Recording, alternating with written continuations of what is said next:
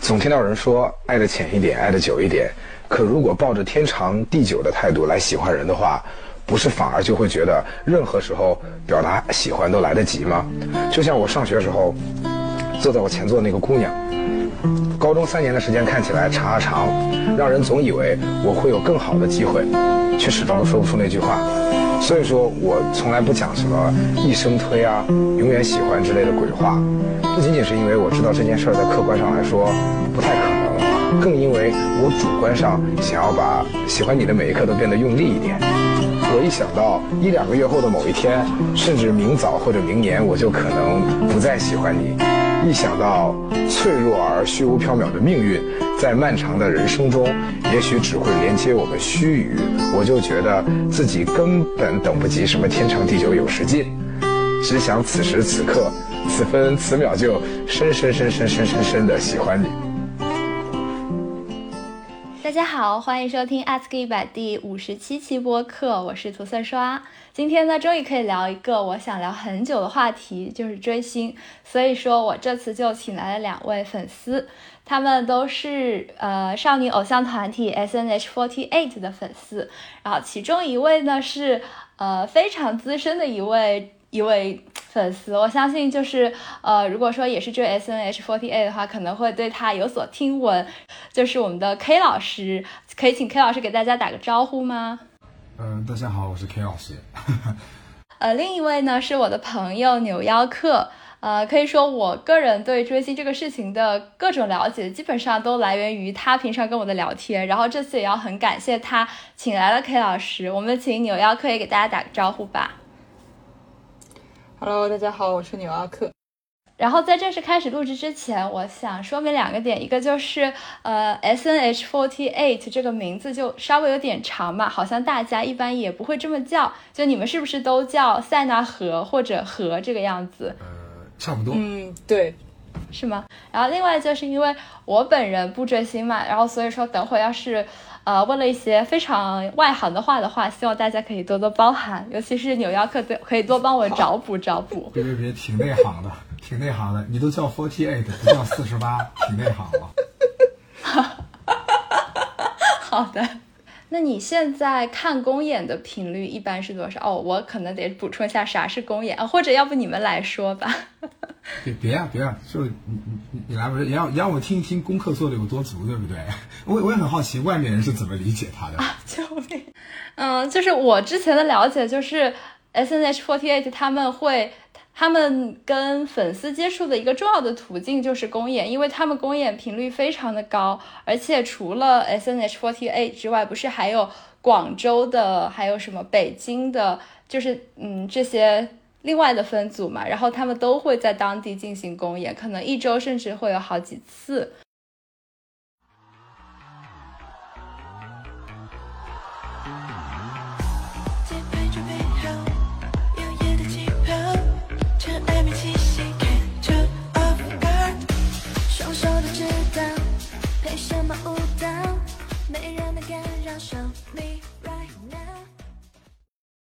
然后除了公演，不是还有握手会吗？今天握手的时候，有一个男人，他过来说：“哎呀，今天怎么没有甜妹套装啊？就是没有戴假发。”我说：“啊，那我正常就是这个样子，假发很少这样。你喜欢假发？”他说：“对啊，因为我们油腻男人就喜欢甜妹。”他说：“油腻男人不喜欢油腻男人。”我觉得我太难受了。他说我是油腻男人。我跟你们讲，我今天握手受到了太多伤害了。我跟你们讲。然后呢，呃，一年会举举举行一次大的总选是比较重要。啊，我宣布一下，第一名的得票数是三百十二万三千四百零九票。呃，S N H forty eight，呃，Team S two 的孙瑞。但平常可能大家就主要跟粉丝、跟粉丝、跟偶像见面，还是通过公演这样。啊，对的，很几几乎相已经相当准确了，就相当准确了。公演的话，就是每周固定的一个在他们的剧场。现在固定的剧场，呃，现在呃，整个 S N H 一共是有四个分团，呃，北京、广州、上海本部和重庆。那四个分团当中呢，每个分团都会有自己的剧场或者固定合作的演出场地，然后呢，每周进行一个固定的表演，我们就称作是公演。呃，上以上海为例的话呢，上海的公演一般一周是五场，就周五晚、周六、周日的下午和晚上会固定的每周有五场公演。这样的话就就是每周你如果想看到都可以去看到他们的这样的一个就是保持见面频率的一种常见的表演的方式吧。嗯，呃，那你一般现在会去每周看几次公演呢？呃，我每周是这样的，大多数人每周看几次公演取决于自己推的小偶像上几场公演。所以说我每周基本上一五这五场里面看其中的一到两场，就是他上的场次，嗯别的场次是不看的。嗯，就是他们的公演都会直播吗？是？呃，都有直播，在哦哔哩哔哩上都在他们他们自己公司有一个自己开发的 APP 叫口袋四八，叫口袋四十八，然后这个 APP 上会有直播，然后他们现在在哔哩哔哩上也有自己固定的直播间。然后现在你也可以选择购买，就最近到处都是它广告的那个叫做 Pico 的 VR 的设备，也有 VR 直播，就是会有多个平台的直播，哦都可以选择看。字节跳动打钱。我感觉看 VR 直播还还挺神奇的，可能会更有代入感。啊，确实，呃，但是 VR 设备还蛮，现在也不是特别便宜，虽然也不贵了，嗯但也不是很便宜，一千多吧。但是我我试了一下，确实挺有代入感的，嗯，蛮有趣的。就我之前的一个印象是，虽然说可能很多的粉丝都没有那个经常线下去看公演的条件嘛，但是大家就是呃，作为作为那个塞纳河的粉丝来说，就是你能够呃，就是你你想要在追星这个事情上获得快乐的时候，你可以有很多很多的资源。然后让你去参与到这个事儿中，并获得快乐。但是我很我不太清楚，就是大家具体在干什么。就比如说，我之前模糊的知道，呃呃，好像也是在那个刚刚说口袋那个软件上面，大家可以跟偶像进行一些线上的互动，然后你可以去看一些其他的粉丝做的 cut 啊什么的，然后你可以在一些呃粉丝粉丝的同好会里边进行讨论。但这是之前我的印象，所以我想不知道 K 老师能不能给大家介绍一下，就是你如果以一周为单位的话，你每周在追星这个事情上都会做些什么？大概会花多少时间呢？呃，涂子川老师未免也太专业了，你 口袋四十八了就拿到了吗。这都要感谢扭腰科老师。啊，对 S N H，我觉得它相比于别的现有的 idol，或者说他们的就 S N H 的粉丝比别的 idol 的粉丝最幸福的点，应该就是口袋四十八这个软件了。因为这个软件的话呢，它相当于是一个自己公司制作的互动聊天室，就是每一个小偶像呢会在里面有一个自己的这个口袋房间一样的一个聊天室。这聊天室里面呢，这个小偶像呢每天生活中遇到有什么事儿，他就可以在里面发，比如说，哎，我早上吃个早餐吃了这个，拍一张图片在里面。然后呢，你作为粉丝，你看到之后，你就可以，就是你也发表你的评论说，啊，比如说早上怎么吃这么少啊，或者之类的。然后他看到之后，他也有可能针对性的给你回复，这是一个渠道。同时，口袋的这个，就主要是口袋这个 A P P 的功能真的很强大，而且口袋这个 A P P 呢，它还有直播功能，就是它有直播牌照，这个在当代还是比较少见的，蛮少有娱乐公司有自己的直播牌照的。但是碰巧四八有，所以说每个小偶像呢，也可以在他想要的任何时候，在口袋四十八的 A P P 的自己房间里面打开直播，你就可以去看，然后在直播里面跟他弹幕互动这些，这个就跟看那个微博上的一些明星的直播、爱豆的直播是一样了。但他们的优势就在于他们是有自己的 A P P 的，所以说他们开直播的频率会很高，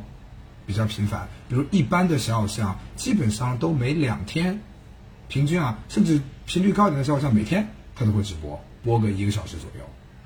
那作为一个粉丝的话呢，基本上除了来线下和看公演，可能最主要的这个呃消遣时间的方式吧，就是每天如果自己推的偶像开播开播了，就是看他的直播，然后发一发弹幕，跟他进行一些弹幕上的互动，这样子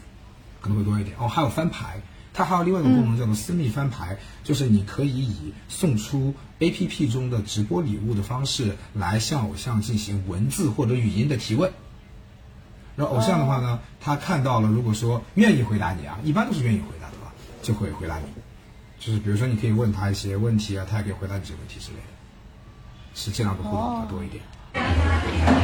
现在是到我这个可以直播的时间了，所以我可以开直播了。耶耶耶！晚上回去可能就开不动了。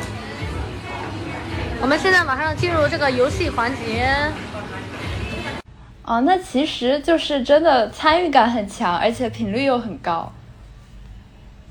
对，就是如果说，而且主要是，如果你只推一个小偶像，因为现在很多人其实是多推，我觉得大家不只喜欢一位小偶像。如果你推很多位小偶像的话，那你其实日程还蛮满的，你可能经常就是经常。但当你闲下来的时候，大家都要工作嘛。当你不工作闲下来的时候，可能你你打开你的那个口袋四十八，会同时发现有好几个推的小偶像轮流都在直播。就只要你想的话，其实你是随时随地都能够找到一个你喜欢的小偶像互动。那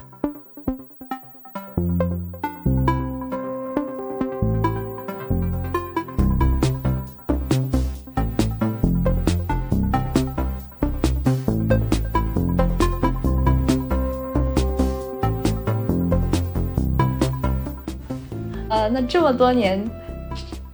就是你，你一共推过多少个爱豆呢？啊，查户口，呃，呃，六年的话，我差不多是一位、两位、四位吧，四位小将。不过，就是我对我刚刚忘说了这么关键的一个信息，就是 K 老师是当过好几次单推王的。所以说我才说他是一个非常资深的粉丝呢，因为单推王这个称号不是那么容易拿到的。就是啊，如果我没有记错的话，哈，单推王就是当年在那个年度总选之中为偶像、为单个偶像投票最多的人，是吧？啊，也也也不是，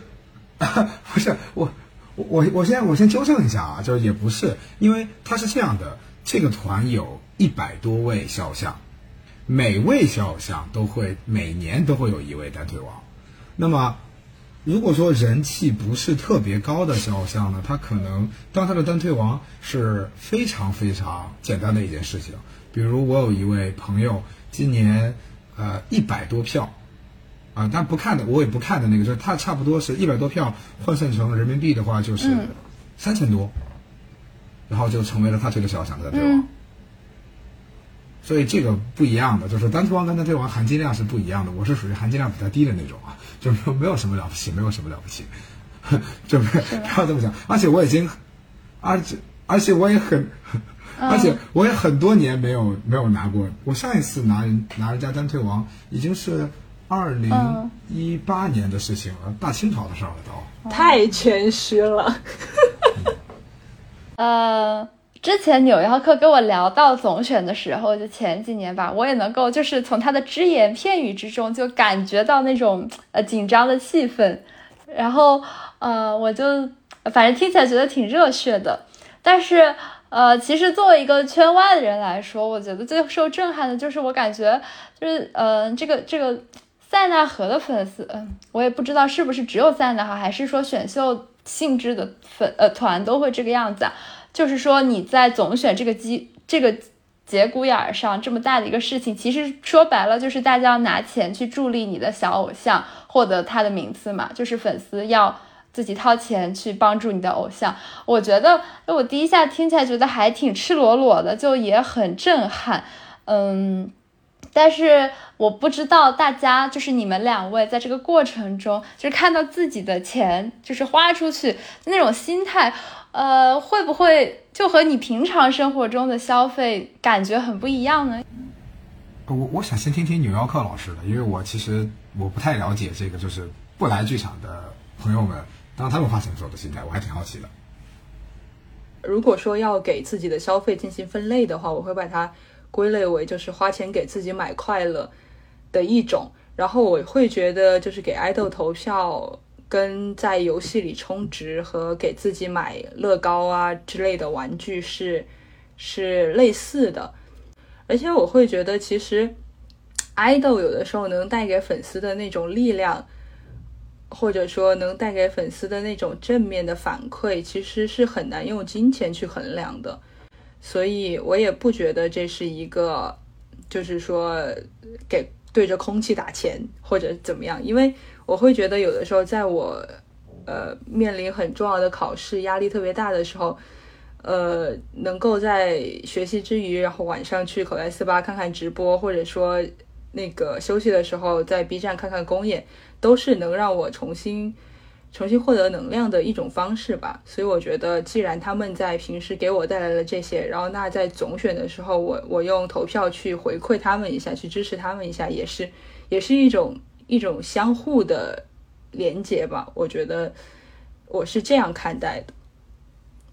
那就是你是会一下子把那些钱都花出去吗？还是说，就你们那个流程是怎么回事？在每一次 battle 的时候大概分配一下，当然肯定也会一 battle 就会比较容易让人上头。一方面是可能音乐会会有一些话术催这个集资，然后另一方面是有一些大佬可能会立一些 flag 带动集资，就是比如说可能会说就是呃，比如说现在。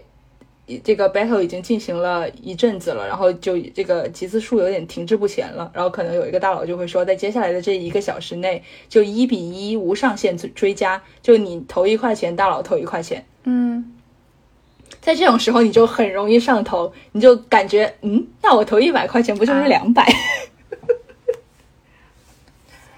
嗯，对。然后还有一些音乐会可能会设计一些 battle 的奖励，就是比如说在单次 battle 中。集资五百以上的粉丝，可能就会给你免费的送一些周边，大概就是这样。就是我会给自己先设定一个总的金额，然后之后之后每之后，但但是因为就是其实你也不可能说每一次集资或者每一次投票之后，你都去计算自己一共花了多少钱。你可能也是过一阵子，然后会我我会就是过个一两周，大概算一算，然后反正。前面两年的话，最后都没有超过我之前设设定的那个数额特别多。嗯，超，但是只超一点，还行啊。清朗之后，就这个事情就变得有点复杂了，就是就是，反正你就需要想一些方式嘛。然后音乐会一般来说就是以卖周边的方式，就是音乐会会设计一些周边，然后让粉丝来买。但是因为周边的盈利其实是。非常非常巨大的，就是刨去设计费，然后找商家制作的费用以外，周边还会有很大的盈利。那可能就用这个盈利来投票，或者说你可以在淘宝啊、微店啊上面去设置一些虚拟商品，上架一些虚拟商品，然后粉丝去买这个虚拟商品，然后虚虚拟发货我我把这个灰色产业链都讲出来。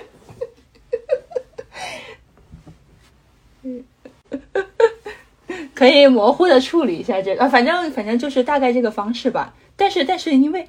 就是对于我个人来说，因为我是一个挺怕麻烦的人，就是如果要让我去微店买这些虚拟商品，然后又要去填写地址，然后再去收货的话，我会觉得非常麻烦。所以就是我感觉明显在这个之后，我的集资就比之前少了很多很多。实际上，我感觉。就刚刚纽奥克老师主要讲的是打钱的总量控制啊，你像我，我就举我自己为例的话，我觉得这个东西的消费逻辑其实真没什么分别。你像比如说我自己如果说投票的话，我我我我的逻辑就是我会先想办法，因为我自己有时候之前我做一个应援会，你做应援会的话呢，你就要先去找偶像进行一些沟通，所以你们要一起设定一个目标。我们今年这个总选举，我们大概是要一个怎样的名次？就我们的范围在多少到多少之间是可能我们的一个目标。那你这个目标设定好了之后，大家开始执行。那执行的时候呢，就是它跟你平常买东西没有任何的区别。你先买车，OK，我大概买一个什么价位的车，然后我一个个去比较性价比，然后我就挣钱去攒，攒完之后呢，看看去距离买这个车的钱还差多少，把这钱补进去，然后买到买到这辆车，OK，任务完成。一模一样的，就是你会有一个目标，然后呢，我我自己是我会评估这个目标性价比高不高，但我不知道，就我并不会说是 idol 说要什么目标，哦，我就觉得这个目标是对的。我我反正不是这样，但也有一些粉丝不理智的话会这样。但我相信大多数的粉丝都是爱豆会说一个目标，粉丝自己心里面会有一个自己觉得今年性价比比较合理的目标，然后向着这个目标开始努力，努力到最后呢，我自己会大概盘算一下，OK，如果我花多少钱能达到这个目标，然后如果我不花是不是也能达到这个目标？如果我不，如果我一毛钱不投，我也能完成这个目标，那我就不投了。如果说，我投很多的钱才能达成这个目标，但确实能达成，那我可能会去投的。就是，呃，反正我我跟那个女奥克老师不太一样的点，可能就是我不是那个总量控制，是那个目标控制，就是评估一下，如果目标已经达成了，我一票都不投了，我是真不投。我就觉得没关系，这不需要我也也我也完成目标的，为什么要投票呢？就是其实其实我也会就是大概评估一下目标的那个可完成度，但是原因是在于，因为我每年总选都会给两个爱豆投票，所以就是在总量控制的基础上，就是肯定还是会有一些抉择，就是我懂了，分饼，看看给谁分多一点。对 对，大概是这个意思。然后在这种情况下，我就会去评估谁的目标在今年在我看来更有可能达到，或者说谁更需要。就是其实其实我从心里知道，就是小粉丝的钱，你这一千块钱打给 A 或者打给 B 都影响不了大局。但是如果说 A 的目标是你觉得可实现的，那你这一千块钱打给 A 了，然后他目标实现了，给你带来的那种愉悦感和满足感，肯定比你这一千块钱打给 B，结果 B 目标没实现来的要多。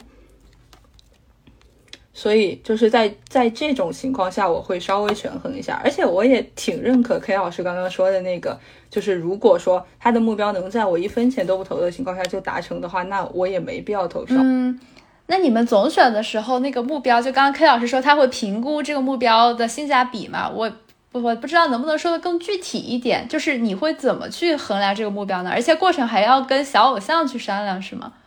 呃就是你做管理啊，我不知道啊，反正我自己是会去问我说你想要哪个名次，然后我以前啊，那可能这就是他们不喜欢我的原因吧，因为他们会回答我一个名次，他会回答我一个，比如说我想要呃多少多少名，我会问他，那你为什么觉得这个名字对你是必要的？公司有没有答应你到了这个名字之后有过什么？然后他可能会给我一个答案，呃，给给我这个答案之后呢，我思考一下今年饭圈的情况。然后思考一下今年竞争的激烈程度，然后来，思考一下达成这个目标的话，大概整体来说有多困难，以及花会花多少钱，然后花这个钱给他挑这个名次换到的资源值不值，然后会给他一个反馈，我说我感觉你这个目标大概我们能做到多少，或者不能做到多少，然后然后再去做。但是我不知道，但我我我没有代表性啊，我现在更流行的不是我这种人了。所以我已经不，我已经不当管理了。我以前当管理我是这样的，现在不流行我这种人了。现在流行的就是偶像付多少冲呀，啊，这个卖房子，这个这个这个刷信用卡冲呀。现在好像流行这种人了，但是时代变了嘛。但是反正以前我们是这样的，就是这会有一个评估的过程，因为有时候真的你会感觉他们报的一些名次吧，性价比不是很高。比如他跟你说十，我只举例，比如他跟你说二十名，你就会有一个疑惑，那二十名跟二十八名有什么分别呢？啊，那真的会，就像你们说，要是现在风向变的话，真的会有人卖卖房子，什么把信用卡刷爆去去投票吗？啊，卖房子没有，信用卡刷爆每年都有。哦，那会不会你们遇到过那种设定了目标，结果最后没达成的情况吗？如果说你要以那个证件的目标来讲的话，我感觉就是大部分爱豆都是达不到的。对，爱豆喊目标就像是你妈妈跟你商量你的期末考试成绩，你妈妈一定会说一个你永远考不到的期末考试成绩。但你妈妈说这个成绩时，她心里也清楚你是考不到的。你期末考试只要考的差不多，大家日子都还是过得下去。K 老师，这刚才这解释太深入浅出。对你别考太烂就行，是那数就行。不是，就是这个道理，真的很像，是差不多就是这个过程。就是你自己能考多少，你自己心里是有数的。其实你家长心里也是有数的。那他作为你的家长，总要给你一个清华北大的梦想，对不对？总要跟你说，哎，你要努力考清华北大。所以实际上知道考个二幺幺不赖。而且你如果目标设置的，比如说，比如说你就肯定能达到，那那粉丝还有什么还有什么冲劲呢？就像刚刚 K 老师说的，比如说你喊一个四十八名，然后那我一想，那我一票都不投，你也能进四十八名，那我干嘛还要投票？哦，对，那但。就是这些钱，其实呃决定了排名之后，会决定明年那个小偶像他能拿到的资源和他在公司的待遇嘛。但是实际上来说，这些钱就都会进公司的口袋，是吗？呃，不，我这里要做出纠正，时代变了。嗯，就是我就就是我我感觉我感觉到了，就是您您可能之前看过的那个片子，我先说一下，就那个片子呢，能代表的是二零二零年及之前的 S N H。但是碰巧他那个片子拍完之后，发生了选秀和疫情两件事，导致他几乎完全不能代表现在。呃，从去年的情况来看，有两个现象非常的显著。第一是，呃，嗯，粉丝投的钱几乎和偶像能吃到的资源已经没有明显直接关系了。嗯这个虽然很多粉丝心里面不一定愿意承认，但是大家如果这个都很好看的嘛，你就把按照去年的总选列出来，让你去一个一个搜一搜，看看这些人有哪些代言，有哪些外物，拍过哪些戏，上过哪些综艺，你列出来一看，你就会突然间发现，哎，好像没什么联系了。啊，这是第一个趋势。以前联系确实还是蛮紧密的，嗯就去年和今年开始，感觉联系没有那么紧密了，这是第一点。第二点呢，其实这个你投的钱呢，它会有一个提成给到偶像，虽然比不多，我听说，我只是听说啊，是呃三十分之一，嗯。那个还要扣税，还要再扣百分之二十的个人所得税啊，嗯，劳务所得、劳务报酬嘛，然后剩下的部分会给到小偶像，但是提的也不多，我们三十分之一而已，哦。也挺多了。嗯，可能就是最最 top 的那几个还比较多，估计到后面的话也不会算很多了。呃，就以今年为例吧，今年如果说你像今年，如果说是进了圈的，就是进入了前四十八名的小偶像的话，大概这一项就总选能给他提两万，好像也不是很多。确实多，其实也。对对，我刚我我刚也在想，就是如果你只是就进圈边缘附近，嗯，可能四十到四十八总选也就就两万块钱提成，但你如果是呃 top 十六的话，可能会多一点，但是你要跟娱乐圈其他的那些明星比的话，对，因为你 top 十六的人，你比如说你你那么大的，就你也是有一定知名度、有一定粉丝基础了，但那这个钱对你相比于娱乐圈跟你同粉丝量的人来说，可能你赚的并不算多。嗯，这个还挺让哦但是人惊讶的。但是斯巴的小偶像赚的也不少，嗯。就是他们的优点在于他们有我我刚才提到过那个口袋四十八的那个呃的那个直播软件，嗯。它是有它是有礼物的，就它跟所有的直播平台一样都有直播礼物，直播礼物都有提成，所以会有很多小偶像他其实不太在乎总选了，我就直播，然后跳跳公演，然后拿拿礼物，我每个月礼物是这个这个这个系统是这样的，如果你每个月礼物都是顶格，它有一个它有一个你可以理解为软上限，嗯，就是每个月一万八千块，嗯。软上限，就是说每个月五十万的鸡腿，鸡腿是它那个礼物的名字，就像那个斗鱼的那个鱼翅鱼丸一样，嗯，就是这里叫鸡腿，你一个月的上限是五十万鸡腿，也相当于是五万人民币价值的礼物，你差不多收到这个钱，你就可以提一万八千。哦基本上很多小偶像就是每个月我提个一万八千的收入，然后我再有一个我的基本工资，一个月跳跳公演，嗯就这么混着。这是很多圈外小偶像他们的，因为这样你想想，他其实也混的还蛮不错，就是这个收入虽然不算高，但比内娱的练习生是舒服非常非常非常多的。嗯，然后他们的强度和那些练习生相比呢？那就几乎没有啊，你就不用，你就每天开个一小时直播就行了。每天开一个小时直播，一周跳两场公演，这是一个新媒体时代。这是什么强度啊？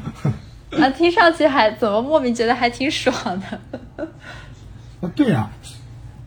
对啊，而且公司还管你吃住呢。所以说，如果说你有注意到的话，他们最新招募的那个练习生有很多都是就最新，刚刚最近四八刚刚公布了他们最新一期练习生，有一位是之前创造营二零二零就参加过的选手，嗯，回到四八来做他的练习生，来做他的那个叫研研修生，就非正式成员。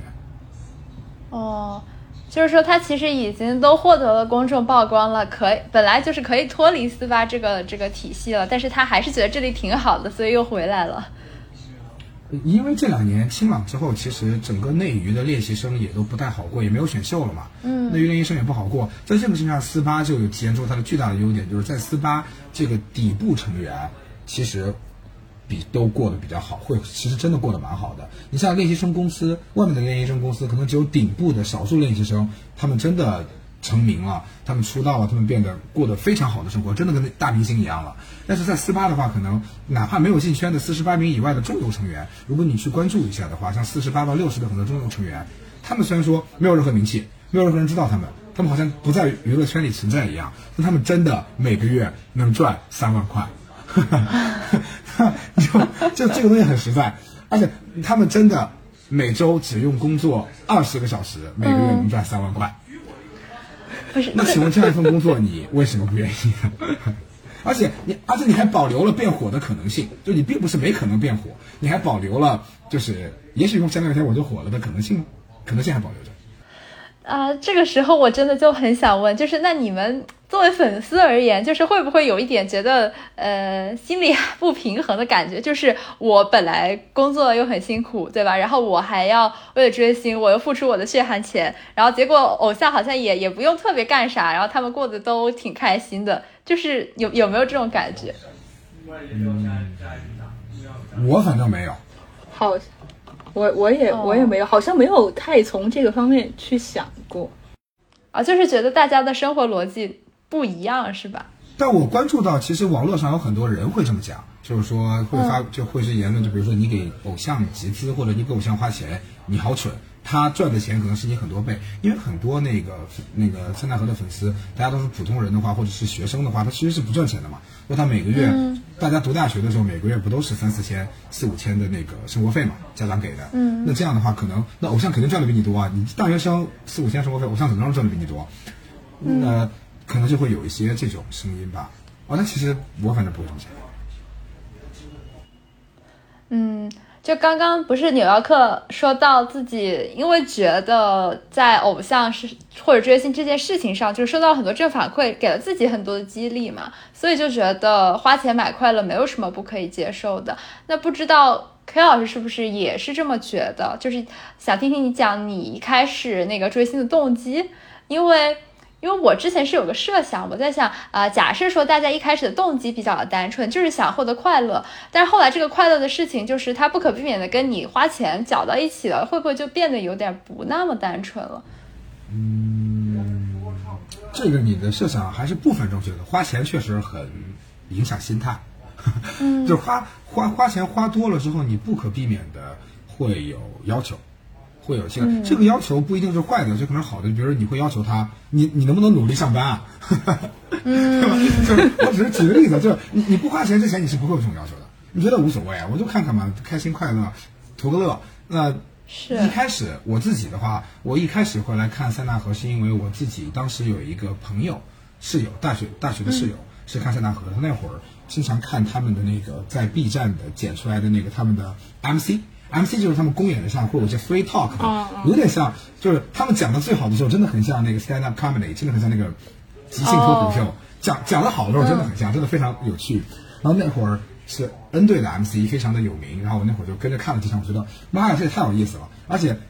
就小姑娘长得这么好看，讲话又这么有趣，就你就对吧，自然而然会感觉很吸引人。然后就你就想象一下，郭德纲、于谦儿长了两张非常漂亮的脸。啊他们啊，两位老师本身也很有魅力啊，没有别的意思，就只要长了两张非常漂亮小漂亮脸，那就更有魅力了，是吧？然后就入的坑，然后就过来看。我一开始没有怎么花钱，就只是每周过来看公演，然后呃找一个位置，然后就看嘛。这个如果你只是看公演的话，是不花多少钱的，而且也蛮快乐的，简单的快乐。后来开始接触到，就比如说金曲啊，开始集资，然后其实一开始集资是因为我磕 CP，我给我磕的 CP 集了个资，然后对，然后后来总选的时候呢，就开始了解到这些之后，我一开始总选会投票是为什么来着？哦，我一开始总选投票也很简单，就是因为我那会儿跟一个应援会的管理比较熟，就是他过来找到我说说他们盘算过了，今年这个距离那个目标的名次就差这么多这么多票，你你愿不愿意支援一点儿？我说你就差这么多票，我算了算，那我那我那我投了呗。我说好呀，然后他就跟我说说，那你投这么多票的话，那要不然我给你个单车王。我说那好呀好呀，那会儿没当过呀，不知道呀。我说好呀好呀，然后就这么简单啊，然后就完事了，所以它没有很多复杂的过程。但确实，第一年投完那个票之后呢，再回来，你可能再看他们的时候，你会对他们有期待。因为你投到投了之后，他达到了一个很高很高的名次。我那年投的是这个，就今天就投的那个偶像，他名次达到了很高，完成他的目标。那你就会希望他做出匹配他这个名次的事嘛，对吧？你当年、你，我当年对我当年啊，我当年的想法就是，你总总选举的时候，你会报出你想要的名次，你会说我想要成为一个更好的偶像，成为更好的人，大家跟我一起努力吧。好，我给你花了钱投了票，然后总选举完了之后呢，你没有成为一个更好的人，或者没有再努力，那我当然会失望了。这个道理就像你答应了你妈妈说，妈，你给我买一新电脑，我一定跟他好好学习，好好考试，好嘛？你妈妈给你买了新电脑，你好好学习。哎，我这个比喻好像有点郭南，好像有点爹味啊，话糙理不糙，大概是这个意思。话糙理不糙啊，太夹杂大概是这自我反省。对反省一下，大概是这个意思，就是说你肯定会对他有期待，那如果这个期待他没有完成的话，你肯定会有失望，就是确实他会有一点影响你的心态。哦，那你那你之前后来怎么调节这种失望的心态呢？后来我又理解到了，我哪怕我自己就是就是这个人人干什么工作不都这样吗？你跟你老板画饼的时候，跟你干活的时候，那能一样吗？而且而且很多时候他们也不是刻意的给你画饼，人都是这样，对吧？就是，嗯，我我许诺我要考上清华北大的时候，其实我不知道考上清华北大有这么的难。那很多小偶像他报出那个让自己变得更好的目标的时候，他也不知道变得更好其实真的这么难。我们也没有必要去苛责他们，还是因为后面慢慢意识到，人家也就是一份工作，而且他们也只是普普通通的人，他们可能做出许诺的时候，心里面并不真的知道原来这么难。嗯，那没做到也情有可原。所以后面在他长大了后，嗯后来我也我也变理智了呀。他许诺，我就去评估他能不能完成了嘛。我感觉他完不成，我就不信了呀。嗯，对 啊，越听越理性了，对啊，追星越追越理性，偶像优秀追星样本。不是偶像说什么你就信什么，那是不是等于你也有责任呢？但刚刚不是提到说，也是二零二零年之后，就是总选的结果，其实对于你明年能获得的资源也不是那么有关联了。那这个时候，就是那偶像找大家要钱去投票，他他他他这个主要的心理，你们觉得是为了什么呢？他跟你明年的这个，他跟你实际上未来在娱乐圈的发展虽然没有直接关联，但跟他，但他跟你明年的工资待遇有直接关联啊。哦，哦，也就是真的就是赤裸裸要我是这么。理解的。我觉得对于很多偶像而言，他们，我只是我个人感，而而且而且这个事儿吧，其实我也站着说话不腰疼。我觉得就是你作为一个外人，作为一个旁观者，你可以很轻易的去否定别人的这个。嗯人生啊，按他们的话说，就你在否定我我我姐姐的人生，你可以轻而易举，你可以轻易的说说，你可能会得出一个结论说，这个偶像他似乎哪怕他的粉丝再给他把名次投的高一点，他也不会得到很多资源。就你作为一个外人，你说这种话是很轻巧的，但作为那个偶像自身，他是不会愿意承认的。嗯他不会愿意承认自己的职业生涯，嗯就到此为止了。这个我我也尊重，我觉得他们的心态我也很能理解。就我我的职业生涯还没有结束，我一定要再拼一拼。你凭什么就觉得我这？我我是觉得，可能很多偶像其实他是得不到外物的，而且可能实际上他就是没有得到外物。那他们自己总会觉得我最好再试一试，再拼一拼，万一呢？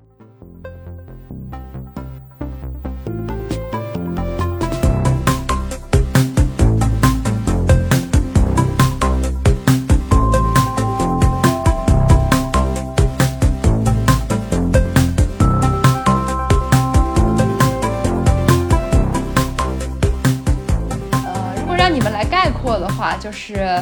就是你们推偶像，你们就就是花了钱，对他期待越来越多的这个过程中，有感觉到自己在偶像身上最在乎的是什么吗？就比如说他在某一点如果做得很好的话，你会觉得特别高兴，或者说他在哪一点不好的话，你会觉得特别的难过。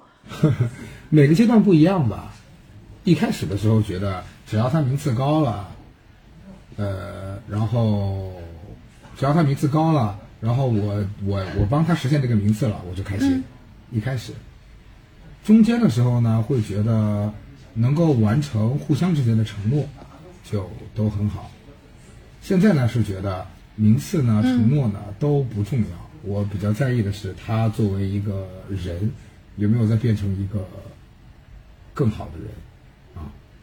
我这话说的有点那个什么，但是如果在说实话，确实我现在只是希望他，就我希望他通过一年又一年这个轮回，对吧？这个这个数字可能是变化，有很多的别的因素，但我现在可能只希望他有的变成一个更好的人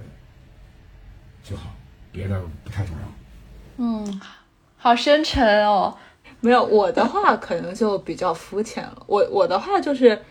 呃，看我当初最开始喜欢这个 idol 的时候是喜欢他的什么。如果他的这一点一直没有改变，或者说这一点上甚至越来越好的话，我就能够一直比较喜欢，然后跟 idol 之间这种正向的连接，我觉得也会一直有。就比如说，哦，对，我现在觉得纽约纽约克老师说的特别好，确实，主要是因为我现在这位 idol，我一开始喜欢他的时候，也只是因为我觉得他人很好，到，呃，他业务也很好，然后长相也很可爱，但是确实一开始主要是因为觉得很喜欢他的性格。啊，对，那那说说实话，所以说只要有感觉他的性格，那他性格中有一些我不喜欢的部分，但是总的来说都很喜欢。所以说，确实只要他，所以说这也是性格，就纽约客老师的回答是对的，就看你喜欢他哪一点吧。就你们观察你们的偶像快乐吗？我讲一个小故事，就是我春天的时候呢，有看过一位分团的小偶像，碰巧就是就是因为上海被封闭了嘛，然后没有办法，然后那会儿看过一个分团的小偶像，后来我第一次见他的时候，说出了一句话，因为那个小偶像给人感觉就是无忧又无虑，他从来没有进过圈，但他的犯人性很高，他鸡腿也很多，给人感觉无忧无虑，就感觉给人感觉很每天都很快乐的样子，以至于我第一次握手会的时候，我就跟他说，我说。说他问我说我我我觉得他是个怎样的人？我说可能你就很无忧无虑很快乐啊。那小姑娘咔一下就哭了，说你们为什么都觉得我无忧无虑？我明明也很痛苦。我就突然间意识到一件事：永远不要对一个在这个河里的小偶像说，我觉得你无忧无虑很快乐。当你说这句话的时候，他立刻就能想到这份工作中所有他不快乐的事，然后立刻哭给你看。一下一个开关触发他的委屈情绪。对，所以我是想，他们可能实际上大部分情况下生活状态就跟普通工作人一样，这是我的感觉。但只是在你要硬说他快乐，他肯定立马逆反，你给你哭，给你骂，这工作有多不好。我是这么觉得。嗯，就我个人来讲的话，我觉得河里面的有一些这种集体生活，会给我一种女生宿舍的感觉。确实，大学女生宿舍。对，就是。就是因为他们有有自己的生活中心嘛，然后除了有一些 top 或者有一些家住在上海的成员可能会不住在那里，自己在外面住之外，其实大部分成员还是住在生活中心的，所以就相当于大家每天朝夕相处，然后一块儿工作，一块儿生活，所以肯定会有很多有意思的事情发生，就是比如说可能大家一起庆祝生日啊，一起出去去迪迪士尼玩啊，一起。一个队一起去团团建啊，这些其实我个人来讲，我还挺喜欢看看到这些画面的。我会觉得这个可能也是他们之间很美好的，就是生活中很美好的一个部分。但是当然肯定就是你跟队友也会有摩擦，但是至少就是展示出来的有有这么一些很美好的瞬间。我觉得这个也是这个工作相对来说比较好的一一个地方吧。呃，而且有时候就是就是。其实工作跟追梦不应该被，就是很多就是很多人会反驳说他们是来追梦的，不是来工作。但是其实工作跟追梦，呃，不应该被割裂，可能本来就不矛盾嘛。就这是一份同时又是工作又是追梦的一个过程。所以你要说他们开不开心，我刚又想了想，可能就是如果当就他们大部分人应该就是生存压力不大，但发展焦虑很重。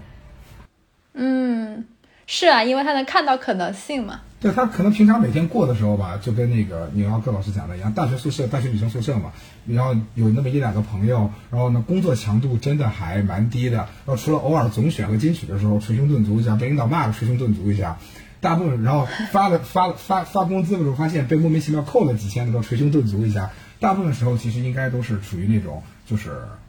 傻乐或者说就就凑合着过呗的状态。但是可能当他们如果认真的开始想，我未来的事业规划，或者认真的哪天想一下说，哎呦，我这个追梦追的怎么样了？那可能会稍微深度抑郁一下，在发展上的焦虑可能会多一点。那工作上的焦虑，我反正觉得他们这工作实际上并不是那么难做。嗯，就是但之前纽约克老师跟我讲，他觉得和人的那个什么心理健康状态都不太好，这这个。怎么个说法呢？那因为这，我觉得这个主要也跟他们那个那个大学女生宿舍的环境有关。因为河人啊，河呢，因为他们有一个有自己的生活中心，导致河有一个我觉得特别糟糕的地方，就是一个偶像进入了河之后啊，他跟正常的社会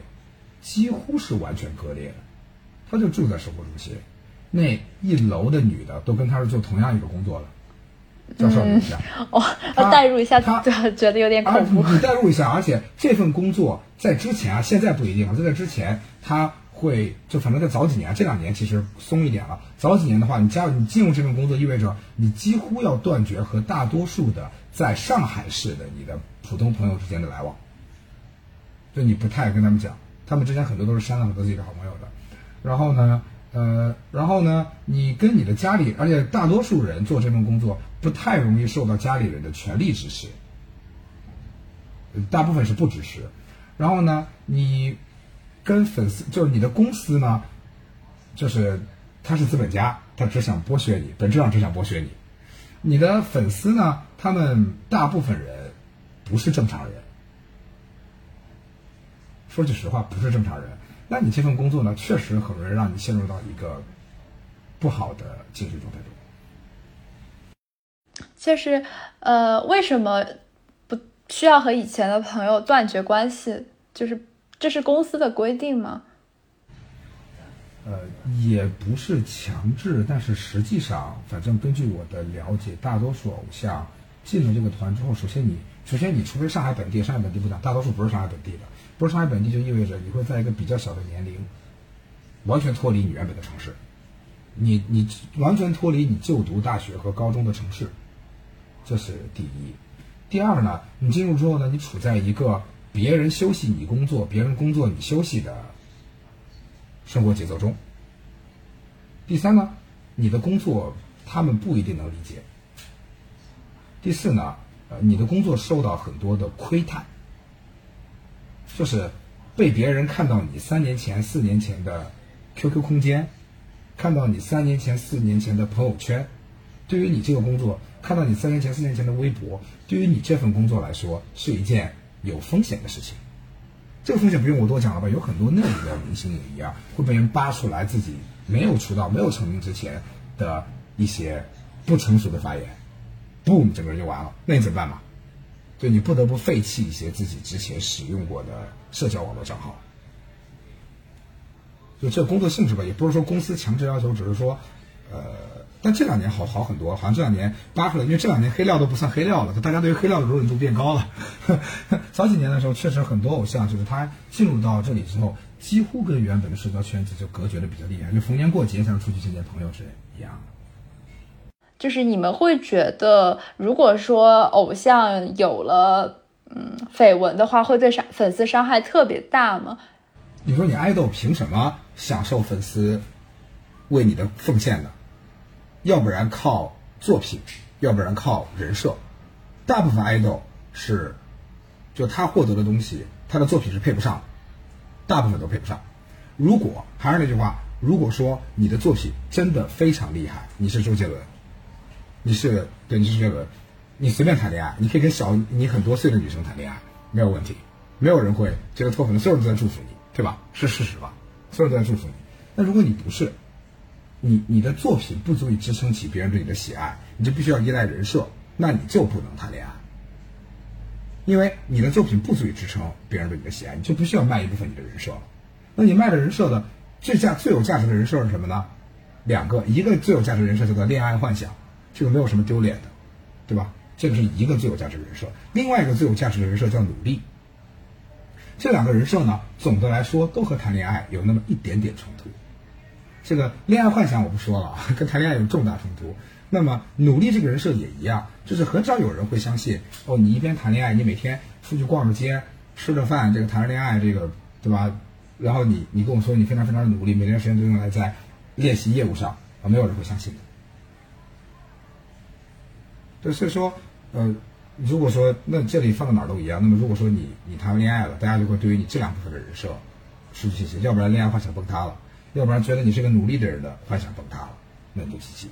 呃，虽然如此，可是内部炒 CP 又又很火。哎，这就这就是现在塞纳河有趣的地方。现在塞纳河好像，呃，同性别之间真谈恋爱了，嗯 好像也没关系嘛，好像和女粉丝连也没有也没有很大的关系嘛。这个部分我不好讲，但是我发现现在好像是这样。在塞纳河只有跟异性谈恋爱才是原罪，对，那那为什么会变成这样呢？这个还是跟粉丝构成有很大的关系。哎，这么尖锐吗？你要考老师是什么粉丝构成的？我对我对那个在团内跟女粉丝私联坚决。两个女孩子谈恋爱也是一种人设呢？对呀、哦，喜欢女孩子找 CP 是人设的一部分。，这就是我的作品。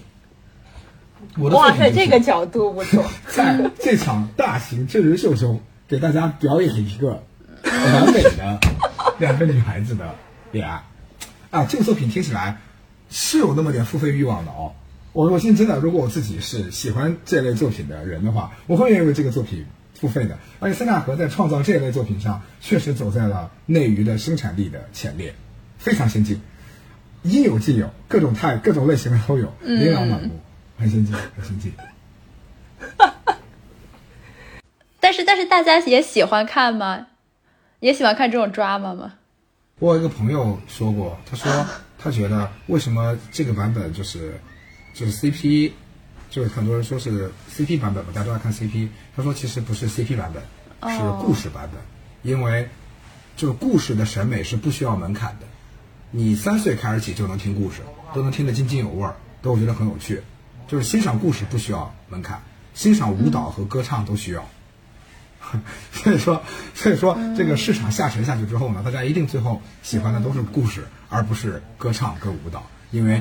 故事的欣赏，CP 只是故事的其中之一啊。也有很多人不是磕 CP，是磕友谊或者磕那种互动，就他想看故事，这很自然，因为他不需要门槛。嗯，就是你们在看这些这些故事也好，反正就是看到偶像们之间的那种密集的互动的时候，你们会感觉就是，但是我也不知道你们是不是本来就觉得和的小偶像不是那么的和粉丝有弊的那种人，我就是在想，他们那么多鲜活的生活中的一面都暴露给你们看了，你们会不会觉得就这个偶像特没有偶像包袱，特别的触手可及？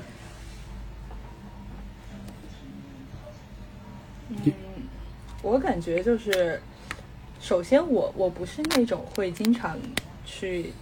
口袋四八看直播，然后看那个小偶像在口袋发的东西的人，所以所以就是、嗯首先就是感觉距离没那么近，但是同时呢，嗯我觉得就是首先和就是和的剧场，它的这个舞台和和这个粉丝座位之间的距离是非常近的。然后你可以以一个相对便宜的价格，非常清晰的观察到舞台上的一切。虽然我没有去过嘉兴路，但是之前在重庆巡演那一次，我当时是全场竞价，然后我当时其实只坐在最后一排，但是我坐在最后一排就可以把爱豆的妆容看得清清楚楚。这对那那估计也就二十米呃，都没有，可能差，对，可能都没有。哦。这对于一个花一千六百八十块钱买演唱会门票，然后演唱会还没开那场，嗯只开了看台的人来说，就是我当时就受到了巨大的冲击，然后觉得，嗯哇，塞纳河真的是太好了。那纽奥克老师，你一定要来一次剧场。我二零一六年第一次来剧场的时候，那会儿我只花了九十八块钱，真的是九十八块钱。哦，不对，那会儿甚至还没涨价，应该是八十块钱。然后呢，我到了剧场，然后运气非常好，抽中了一个杆位，杆位就是最靠前的，就站区最靠前的那一排。然后，然后等于我花只花了八十块钱，我第一次来剧场的时候，就可以站在距离我的偶像两米都没有的距离，嗯，看，而且而且说实话，他们真人都比屏幕上漂亮很多，就非常的震惊。确实挺近的，但说实话也不会觉得真的就很近了。就是塞纳河是，就是一方面，你去看你的参考系，也看你的参考系。你如果跟内娱的一般的爱豆比，那肯定近多了呀。毕竟他们口袋四十八，每天生活里面的家长里短、大事小事儿都跟你分享，只要你想，你都能看到，对吧？那那你会感觉这个人好像很近。你要跟他们比，肯定是近的，而且你每周都能看着。你到了剧场，剧场又这么近，对吧？这个表演都这么近。但是另一方面呢，你要说真的很近吧，他跟你生活中的任何一个人相比都是远的，因为你除了到剧场，除了打开你的口袋四十八，你就遇不到了嘛。嗯，那这还是远啊。所以说，就是确实更近，会让你体验更好，但也不至于真的就让你特别的、特别的，就是呃，会失去这个，就是产生错觉啊。啊、一般也不至于。嗯，但是 K 老师的话，就是你之前又当过应援会的管理，然后你又经常去握手会，然后就和小偶像肯定接触机会比一般的粉丝要多很多嘛。他们可能就是也跟你交交流上比较频繁。这种时候，就是因因为比如说一般人交个朋友，他可能就是跟朋友互相互动的频率还不一定有你跟小偶像那么多。在这种情况下，就是你你会会有那种感觉，觉得好像我们也也可以是好朋友这种感觉吗嗯，？那肯定会有啊。而且我觉得这种感觉是非常必要的。就是你刚刚有提到一句话，你刚才哎、我记得我们刚开始聊的时候，呃，就是抓老师有问过说说你你后来你会对他你你花了钱之后，你会对他有要求，那你有要求他要达不到，你怎么和解的？和解方式是在这里。你们后来慢慢的你们熟了之后，就是我觉得，反正我个人感觉啊，就放偶像，你慢慢的一步一步到最后一个过程，一定是逐渐把他从一个偶像变成一个在你眼里变成了一个逐渐变成人的过程。这个过程不一定是你要来现场才能够做到，但你最后一步肯定这个过程。那一开始在你眼里是个偶像，你对他有要求，觉得你一定要是优秀的，你要是上进的，你就是他的人设中的某个部分在你眼里是必须保持的，不保持就激进。嗯然后但是慢慢的你意识到他是一个跟你差不多的人之后呢，那你对他的要求就会降低。大家都是人嘛，对吧？他不是偶像了，那这这不是偶这这不是一个冷冰冰的偶像，他是一个实实在在的人之后呢，你就能意识到，OK，他也可以有一些缺点，也可以有很多说到做不到的时候，就正常人会犯的问题，你应该也都给他犯这个问题的权利。那完成这一步之后呢，其实你们两个的关系从心态上就更类似于这个虚假的朋友关系，啊，也不是真实的朋友关系，你们不是朋友啊，还是很三个偶像。但这个时候你对他包容度就会提高一点，那相对来说你犯起来会开心很多，就是就是你能更更那个和解很多事情了，就能更能理解他有时候做不到，啊也正常，大家都是普通人嘛。那这个时候可能你们就会更像朋友一点点，对。嗯，但是你心里边还是很清楚那个界限的。不是，那由不得你不清楚啊，这公司有规定啊，你这个 由得你清楚不清楚嘛，对不对？我主要是在想，就比如说那么那么那那么些时刻，比如说你在握手会上跟他聊得特别开心，然后就让你觉得好像和朋友聊天也差不多，但是结但是握手会很快就结束了，啊、会不会有那种很很失落的感觉？那不会吧？你握手会结束了，下周号公演呢？不是这个这个团是这样的，就这个团是只要你想了，总的来说，确实见面机会是非常丰富的。说句实话，大家现在出门上班，如果你在北京、上海这种大城市工作，你跟你高中同学，哪怕你们碰巧在一个城市工作，如果你们不在一个区，一周能见面的机会都不一定很多。说句实话，那可不就是我跟纽约客老对，师确实，你看你们能见几次啊？那你要是在上海放放偶像，你每周都是见他两次。是啊，这个，所以说怎么说呢？你说这个感觉吧，也不太有，就是因为你都可预期嘛，总归下一次见面是非常可预期的。我，除非这个疫情关三个月啊，那有点难受，他们有云握手会。嗯，是啊，那疫情那会儿是怎么办的呢？上海那几个月，在生活中心云公演，云握手会，哦，就是他们还是可以公演的，就是他们还是可以聚集在那个生活中心里面。就在生活中心临时搭了一个比较简陋的一个也，就是有有直播功能的一个场地吧，算是。而且上海那三个月都操心自己下一顿吃什么的，哪有功夫管他们呀？呃，那那会儿把追星这个要求也暂时割舍了吧？这个最起码需求斯洛需求理论那会儿回到温饱了。是 好的。嗯，那我估计小偶像们的，就是和和大家一样，就是在这个间隔几个月中，收入也锐减了不少。啊，那倒不一定。好像据说，因为那几个月，就那几个月有工作的很多人都因为关在疫情不能出去花钱，反而送鸡腿送的更猛了。啊，好吧。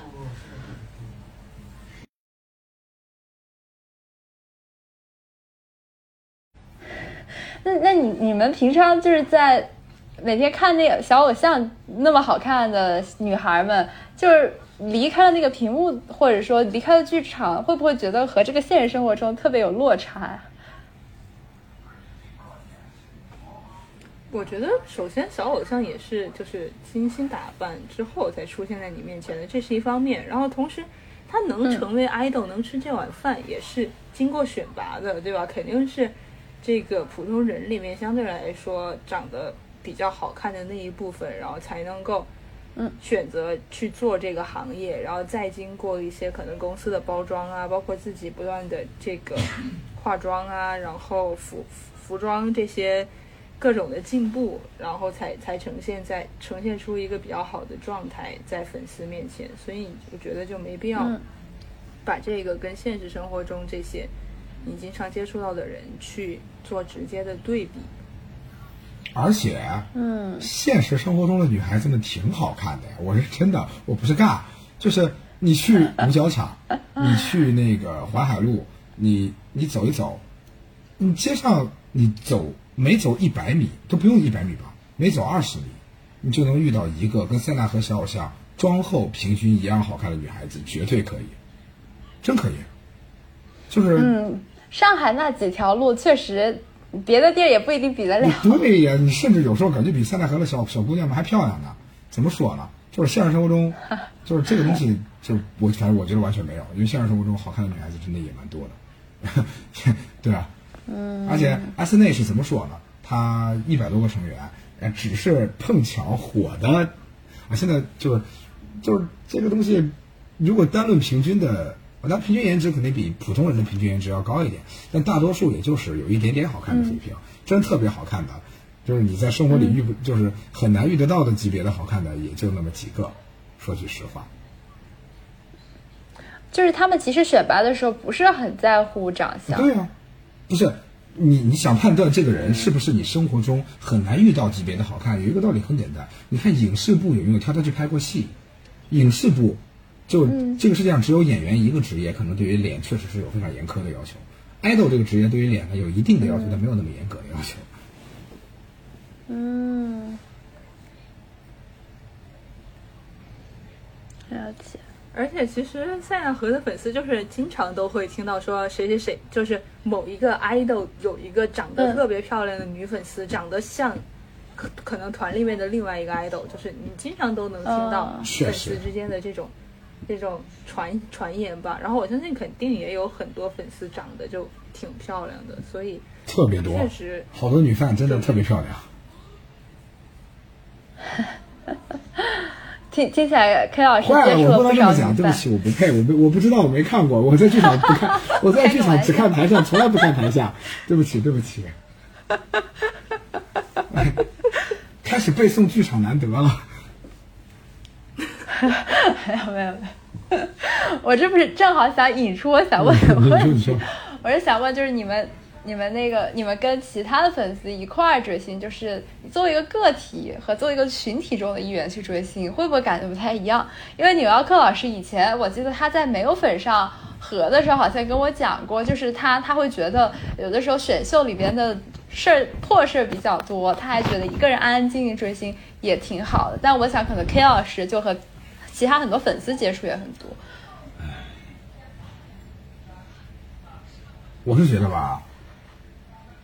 就是大家啊，永远是物以类聚，人以群分。你在生活中，因为饭圈啊，跟所有的圈一样，都是什么人都有。那么你在生活中喜欢什么人，你到了饭圈里大概率还是喜欢什么人。你在生活里喜欢跟这种性格的人做朋友。到了塞纳河，到了那个战区，你也还是大概率跟这样的人做朋友，这个是不会有太大的转变的。然后呢，就是希望，嗯，也就是说，就是追星这个事儿成了你另外一个结交朋友的场合对对对对，只是结交朋友的场合而已。然后呢，然后我一开始的时候，如除非你是做音乐会管理，你可能需要去忍耐，对吧？对吧？你要去这个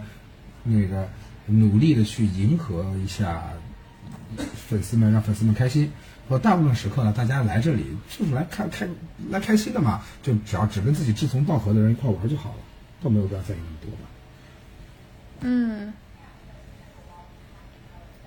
纽奥克的心态有发生什么变化吗？对，首首先就是之前追内娱选秀的这些 idol 的时候，因为它相对来说线下的活动没有那么多，然后可能演唱会啊这种规模特别特别大的，然后观众特别多的，你也很难说去，然后大家可能就是拿了票坐在自己的位置上，你也很难说去跟跟某些粉丝有一些特别多的互动啊，或者说什么。当然，其实我之前追内娱 idol 的时候也也认识了一些朋友，到现在都都还有联系。但是是嗯通过就是反正当时在豆瓣，就因为豆瓣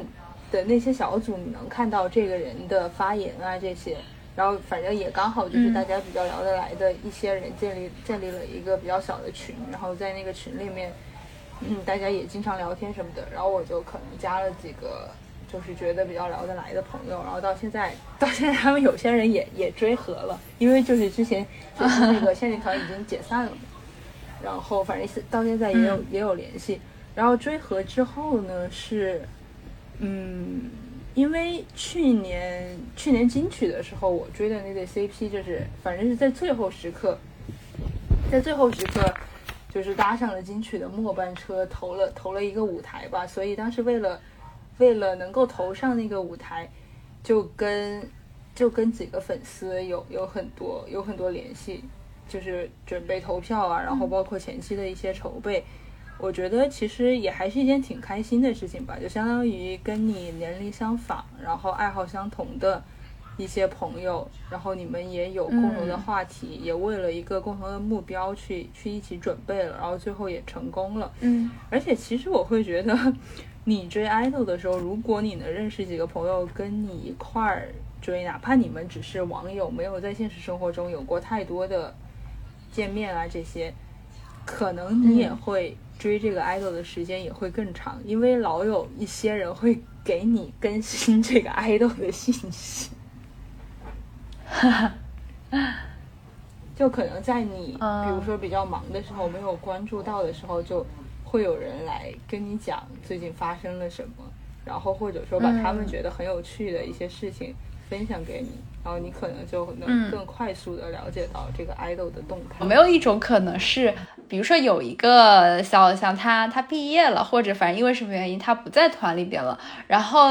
呃你之前跟他关系又还不错，就是作为他的粉丝而言跟他关系不错，那你会觉得自己有可能就是跟他进一步成为朋友吗？不不不，看你怎么定义朋友。比如说，我有一个，我有一个，我有一个以前认识的朋友，他是某位，呃，我就直接直白讲了吧，也没有什么好避讳的，这是好事儿。讲出去了，他应该也不会生我气。就我有一位朋友是那个是卡宝的饭头，卡宝的升堂饭头，就卡宝最后那两年总选的时候，他都是饭头。然后呢，卡宝升堂了，升堂了之后呢，他们也并不是说成为了朋友，因为他们生活中并不会再有互相的交集。因为那个朋友卡宝升堂，他也结婚了，那从此各自过各自生活了。但是我想讲的美好的地方就在于，他结婚的时候，李一桐会专门托自己的助理给他们俩送了结婚礼物，一个 LV 的花瓶。就我只嗯对，这这这这，我觉得我讲出来是因为我觉得这是一个非常积极、非常正面的故事。这会告诉我们，首先他们没有私下的联系啊，就是毕业了就毕业了，就是他俩就该过自己生活了。我我我我推了偶像毕业了，我结婚了，我专专注我的工作。然后李一桐李一桐专注自己的那个以后的升堂之后作为二堂姐的这个事业，对吧？这个但是呢，当我得知我以前的饭头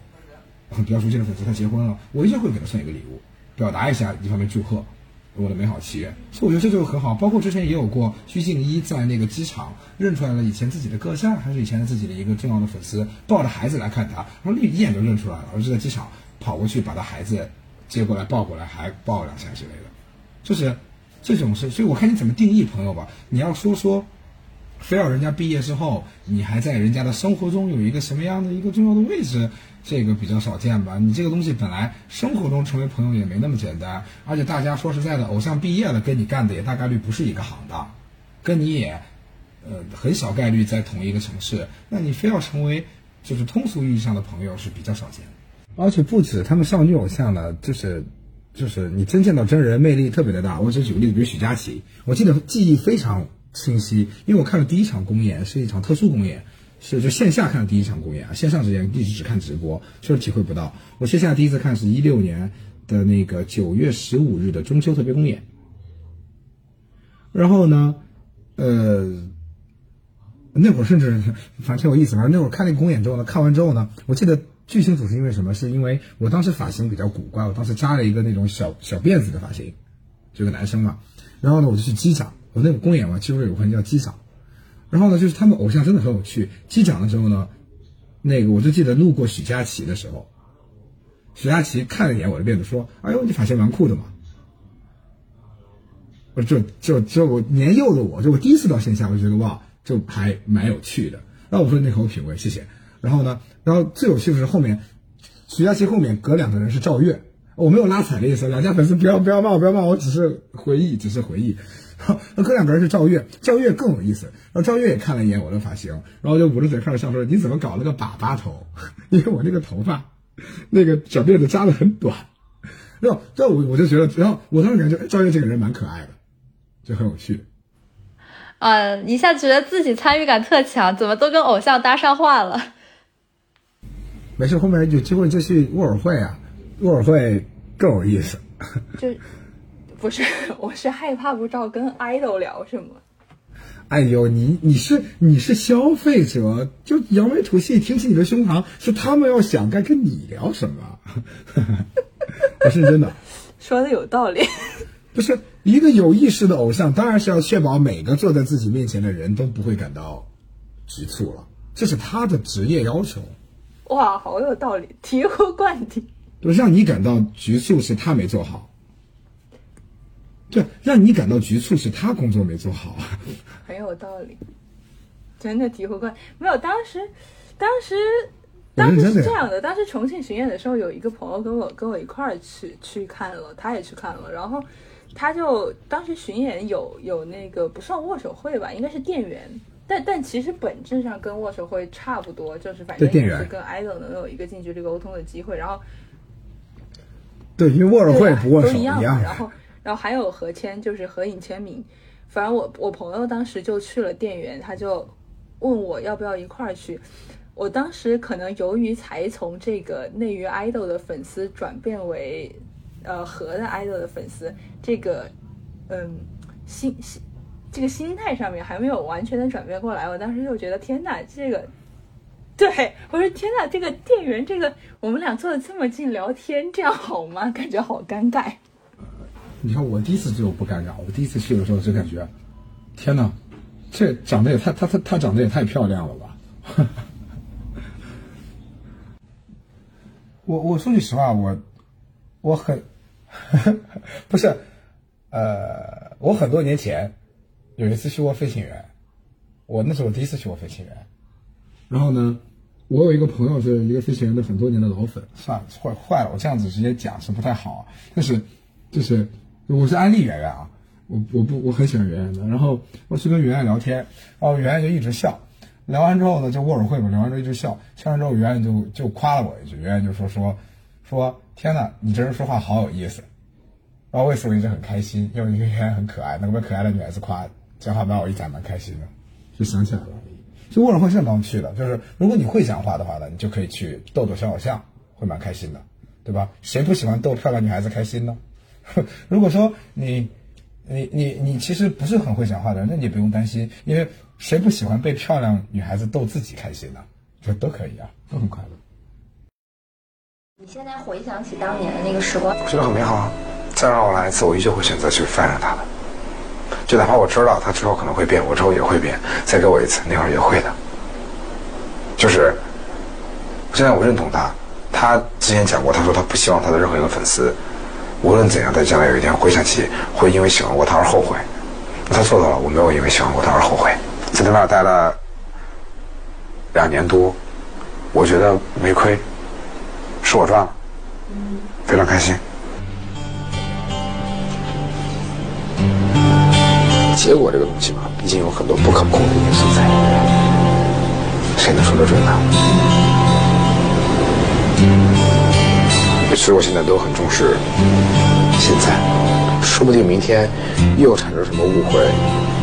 自己表现嘴贱说了什么话，就就跟另一个小强说拜拜了？谁知道呢？所以趁着今天关系还好，赶紧好好相处。